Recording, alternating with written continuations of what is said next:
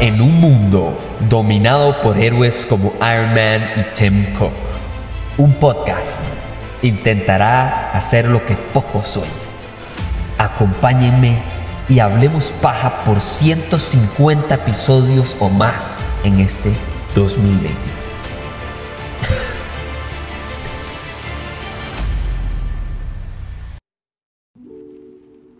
Ahora sí, metiéndonos full spoilers en, en Across the Spider-Verse. Yo, lo que más me gusta es cuando no solo la audiencia alaba un proyecto que la audiencia estaba pidiendo, sino que Rotten Tomatoes y, tanto audiencia como críticos en Metacritic y en todo lado en IMDb, todos están de acuerdo de que esto es algo excepcional. Porque sí, bueno, hay mucho, o sea, hay muy, muy buenas películas, todos los años hay películas buenas, pero es que esto nada más sale de lo normal y tiene muy buena nota de audiencia, tiene buena nota de críticos y además de eso tiene esta creatividad que nunca se había visto a esta escala en animación. En animación y en efectos. Exacto. Porque en exacto. sí como tal, el tener una mezcla también de animación con live action es una brutalidad. Yo hasta el momento que me acuerde nunca había visto una película con live action con animación también como se ve en esta o animación con live action. Por ejemplo Sonic que ha tenido sus cosillas ahí que animación pero live action pero no es así como tan alta calidad como se ve en esta No, no, para nada. Y usted se vuelve a, no sé, a cualquiera. Who Framed Roger Rabbit. Y hay un montón de películas que lo hicieron. Y qué dicha que lo hicieron. Porque sin esas, para que esta película corriera, esas películas tenían que caminar. Y, y se nota la diferencia. O sea, yo estaba hablando hace unas semanas, tal vez hasta un mes. Estaba hablando de la idea de revolucionaria que hubo en el 99 o en el 2000, no me acuerdo. De El Gigante de Acero. Que fue de las primeras películas de animación que lo que hizo para que usted mentalmente entendiera que algo no calzaba en esta escena era que el robot estaba en tres dimensiones y el mundo, el resto de la película, estaba animada en 2D. Y eso como que le hacía que usted dijera, wow, qué creativo, qué interesante. No, no, o sea, esa película ni tenía idea de que iba a llegar esta película y mezclar animación y dibujo gráfico, efectos especiales de tres dimensiones, de dos, un mae dibujado de cómic, un dinosaurio, o sea, y ese es el lado que para mí es impresionante. Creo que para mí, y, y, y, le pregunto de su lado, para mí lo mejor de los personajes secundarios fue este carajo Hobby, que es el, el, el Spider-Man ponqueto, rockero, lo que sea. Es, fue, ah, sí. para mí fue lo más chocante, es súper creativo. No sé, para usted de los secundarios que, que nuevos que nos introducen o incluso de los de, en general secundarios, es decir, que no sean Spider-Gwen y, y, Miles, ¿cuál fue el que para usted más se robó la película? Qué difícil. Bueno, el Spider-Man original, digámosle así, que de, de, esta franquicia como tal de Miles Morales, siempre cerró el show y claro. más al verlo ya con una bebé y demás. Pero eh, es que y todos tienen su particularidad. Su magia. Mm. Y sus momentos de gloria. Mm, Entonces, y por ejemplo, yo, a mí, a mí me gustó mucho la parte Lego. Entonces, oh, wow, Spider-Man sí. Lego. Sí, sí. El. Spider-Man Lego me sorprendió de cómo, cómo hicieron ese cambio y cómo se ve también el Spider-Man Lego hablando con, con Miguel. Con el Miguel, ajá, con Miguel Ojara y Miguel Ojara de otro tipo de animación en sí. comparación al Lego. Y yo, madre, esto tan loco, chiva. Entonces, es muy. Sí, exacto. Y creo que, creo que la idea, y hablaba de esto cuando estábamos hablando de la primer película, es que la primer película tenía una, una complejidad más baja y la simplicidad también es difícil porque ahí puede terminar siendo algo, en lugar de simple, puede ser, terminar siendo algo bruto, pero totalmente que en esta película, o sea, aquí sí se tomaron un riesgo enorme, que es la razón por la que todo el mundo criticaba, por ejemplo, hablando de Spider-Man, The Amazing Spider-Man 2, que era, tiene demasiados personajes y no me puedo concentrar en uno. Esta película, agarra esa película y le dice, so I hold my beer y voy a agarrar y hacer cientos de personajes y que usted vea a ver cuáles agarra, cuáles le atraen, cuáles le parecen interesantes, porque cuando yo, o sea, hay personajes que nada más pasan de fondo y el cine explotó O sea, cuando salió el, no sé, el, el Spider-Man de los videojuegos, la gente se estalló. Cuando salió el Spider-Man de Disney Plus, este, el de niños, el de The Amazing Spider-Man, la gente se estalló. Dígame, dígame usted cuál, cuál me falta.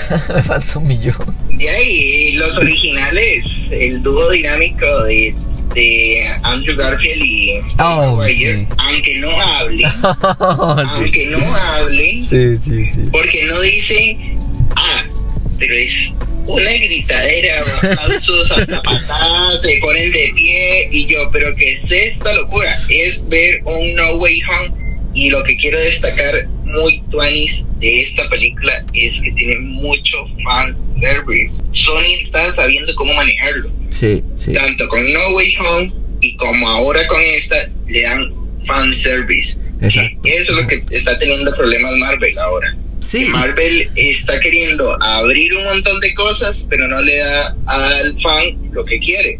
Entonces, ¿qué pasa? Que está abriendo muchas oportunidades, muchas cosas y demás, y no. Ah, ¿sabe algo que me acaba de acordar? Que me gustó mucho y también me atrajo mucho esta nueva película. La línea del tiempo, la línea temporal es ver todo lo que hemos visto en Doctor Strange, en Loki, en, en todo. Es la misma línea temporal. Y que hoy, en estos días, o fue hoy, no sé cuándo fue, que soltaran, que hace, que ahora son canon, ya. Ajá, cuando hace canon, Dijeron que es canon Spider-Man. Los eventos que están pasando actualmente son canon en el MCU. Sí, sí, sí, sí. Entonces vamos a ver qué sucede. Sí, y, y, que ya anunciaron un live action y todo. No, no, no, va a estar muy loco. Creo que incluso en mi caso es lo que creo que más supera a la primera. Lo que más supera a la primera para mí es cómo esta película agarra la escena de No Way Home de los tres Spider-Man hablando entre sí y, explicándole, no, madre, vea, usted no es el único que sufre, weón. Todos los Spider-Man sufrimos para llegar a ser Spider-Man. Y se devuelve en el tiempo y le dice, ¿qué tal si usted pudiera detener esa muerte del tío Ben? ¿Usted lo haría? ¿Usted permitiría que se muera con el tal del bien mayor? ¿O usted, con tal de proteger a quien usted ama, lo haría? Y esa complejidad es, es, incluso superior a esta trama que me encanta de, por ejemplo, de Black Panther, de que el villano no es villano, es un Mae que sufrió de una consecuencia a la sociedad.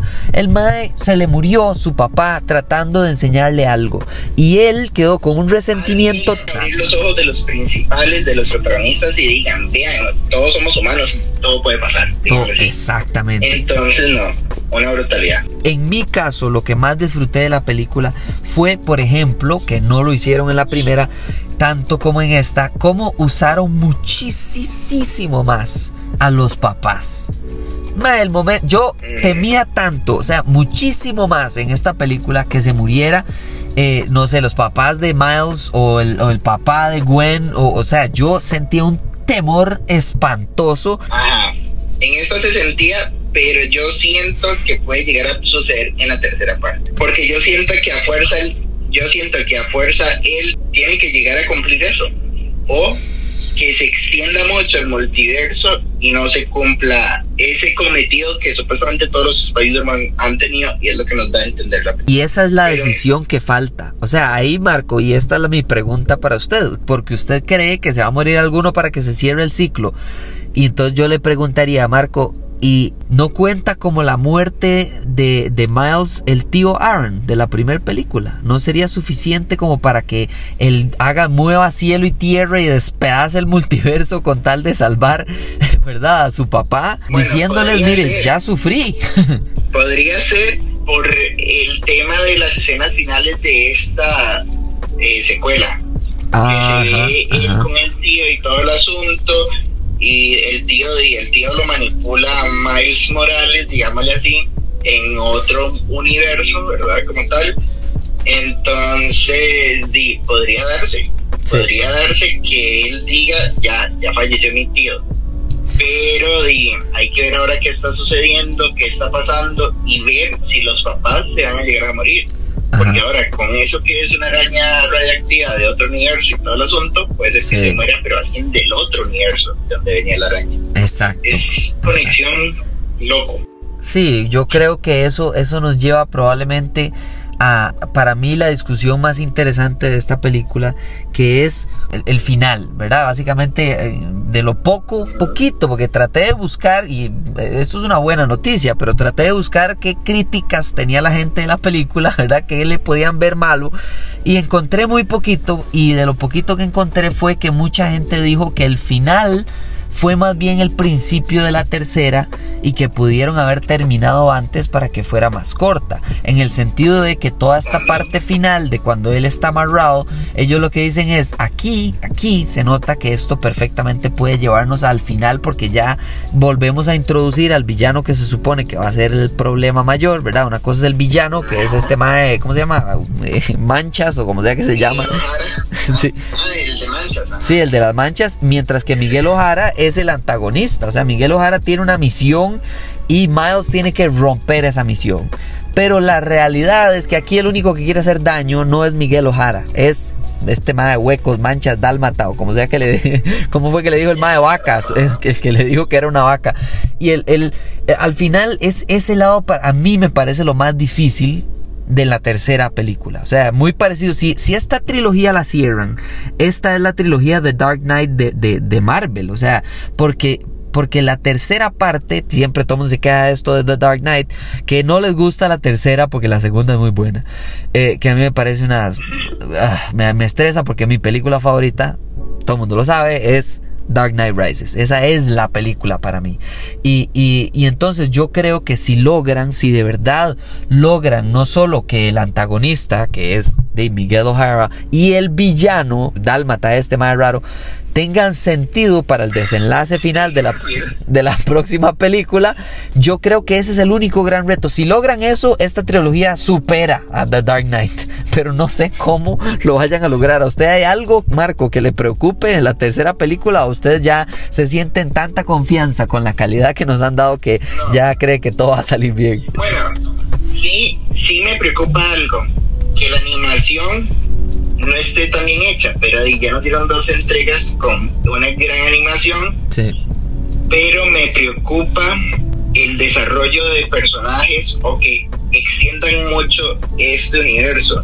Si se anuncia una, película en solitario de Gwen Stacy, donde está bien, es un personaje que ha cautivado un montón, sí. está todo darle su película, pero es como extender más las, historias y de ahí abrir más canales y todo el asunto. Como lo que usted dice es marvelizarlo. Ajá, y, y, yo siento que es de cerrar el ciclo y continuarlo, pero en live action. Ok, ok. Que no lo veo mal. Okay. Pero en animación sí es de cerrarlo. Y vea lo que está pasando con Marvel. Marvel vio que What If sí funcionó todo el asunto, pero que son dos o tres temporadas nada más, en la tercera lo finalizan, y final. ¿Por qué? Porque estamos en una era donde hasta los carajillos no, ya no les llama mucho la atención lo animado. Es más real, verlos más real y todo el asunto. Sí, y hasta actualmente en películas live action donde la animación la incluye en un toquecillo, a nadie le gusta como lo está pasando con la sirenita. Exacto. ¿Verdad? Sí, sí, sí. Entonces es complicado. El tema de animación es de utilizarlo muy bien y que no se vea tan falso, digámosle así. Exacto. Pero digamos, que sé Uf, creo que, creo que ese es el lado más difícil, pero por ahora de uno está, ¿verdad? Con la adrenalina de recién salir del estreno de la primera vez o primeras veces que lo ve y demás.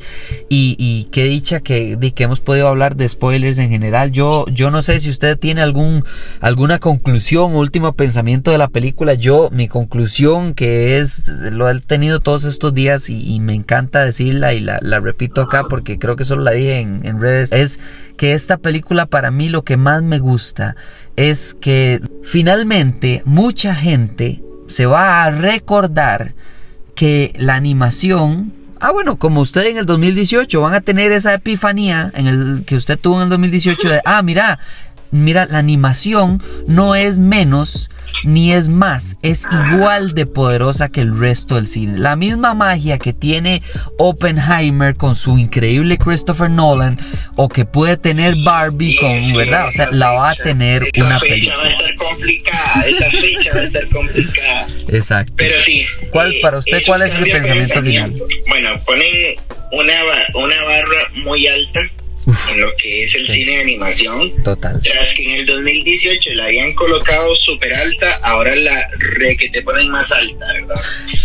Bien, concluyo con que cambia un montón el pensamiento tanto del personaje como tal Spider-Man, que uno tenía en mente el Spider-Man tradicional, mm. azul, rojo, eh, telarañas, ponte final, ¿verdad? Total. Y que era de tez blanca y todo el asunto, que vivía en, New York y demás, ¿verdad? Ahora no, ahora le da a uno un montón de posibilidades y hasta yo proponerme y decir, soy Spider-Man. Total. Eh, me siento Spider-Man porque lo veo con que hay Spider-Man pequeños, grandes, gordos, flacos, de, eh, de tez morena, de tez blanca, dinosaurios, que hablan mandarín, brasil, eh, de portugués, eh, de todo, de todo. Entonces, eh, no, es algo muy loco, muy tuanis, y que la animación es cine. Exacto. No digamos que no es cine, que no entretiene, no, sí entretiene, el ver, por ejemplo, nosotros hicimos un evento privado como tal y era una sala de 95 personas donde 90 eran adultos y 5 eran niños y más bien fue como al revés, los niños eran los adultos porque estaban como aburridos, no entendían ni nada por el estilo y los adultos eran los niños. Sí, sí. Pero ¿qué pasa con esta película? Y lo recalco mucho, que es una película muy madura. Totalmente. En temas, en profundidad. Es una película que la ven familiar, pero yo desde la primera película no la veo infantil para que un niño diga, la entendí como entienden Toy Story, digámoslo así. Así es. O como entienden un elementos que se viene ahora o algo así por el estilo. Sí. Entonces, por ese lado, no, vamos a ver qué nos espera ahora de los otros estudios. Disney ahora a final de año trae Wish que es una animación totalmente nueva que no se ha visto. Entonces, digamos, a ver, es, es navegar en nuevos mundos. Exacto. Exacto, y creo que eso es para mí es lo más importante, que aquí hay un cambio hacia el, hacia el futuro, hacia lo positivo, hacia el cambio, la innovación de la animación y demás. Y quién mejor para decir eso que Guillermo del Toro, que en redes sociales puso incluso y alabó el trabajo de muchos de los animadores que hubo, porque hubo animadores de todo lado de México, de Estados, de todo lado del mundo. Pero Marco, de verdad, demasiadas gracias por, por participar, por todo este genial podcast, por el primer podcast. Te voy a decir algo. Sí. David, te voy a decir algo. Me encantó mucho el poder tener la oportunidad en ver la película en dos maneras. En idioma original y en doblado. Y por más críticas y todo el asunto que el doblaje, porque si quien quita un quita que en un futuro David y yo estemos doblando una película. Uno no sabe. Sería genial. Entonces, eso es otra cosa que quiero dar a entender y casi siempre en las entrevistas o cuando hablo con alguien y demás, lo destaco mucho. Hay que apoyar sea el talento que sea, sea nacional, internacional o como sea, porque uno no sabe si el día de mañana vamos a llegar a ponernos en esos zapatos. Entonces, el doblaje de los influencers, porque sé que mucha gente no quiere ir con los niños a verla, porque la tienen que ver en español y ellos no quieren escuchar a los influencers, es súper mínimo. Sí, sí, sí. Porque es súper mínimo. Entonces, démosle la oportunidad, la verdad. Incluso, Marco, pensémoslo en qué tan bueno sea. O sea, pueden haber doblajes o, ¿verdad? Como fácilmente hay películas en las que actores y actrices estudiados y preparados para eso actúan pésimo porque les fue mal en esa película. Es igual con nuevo talento que está entrando. Puede que sí, sean influencers, sí, correcto, pero no se trata de quién es, se trata de si hace su trabajo bien. Punto. O sea, al final de cuentas actuaciones para el personaje y el rol que tiene. Igual que, mm, no sé, a usted lo pueden haber juzgado por estar en la película de Keylor Navas y tal vez su rol, la gente dice, uy, pero ¿quién carajos es ese Mae? ¿Por qué está ahí? O lo que sea. Es igual con actuación de voz. Son personas que están o entrando o intentando entrar. Punto, bien o mal.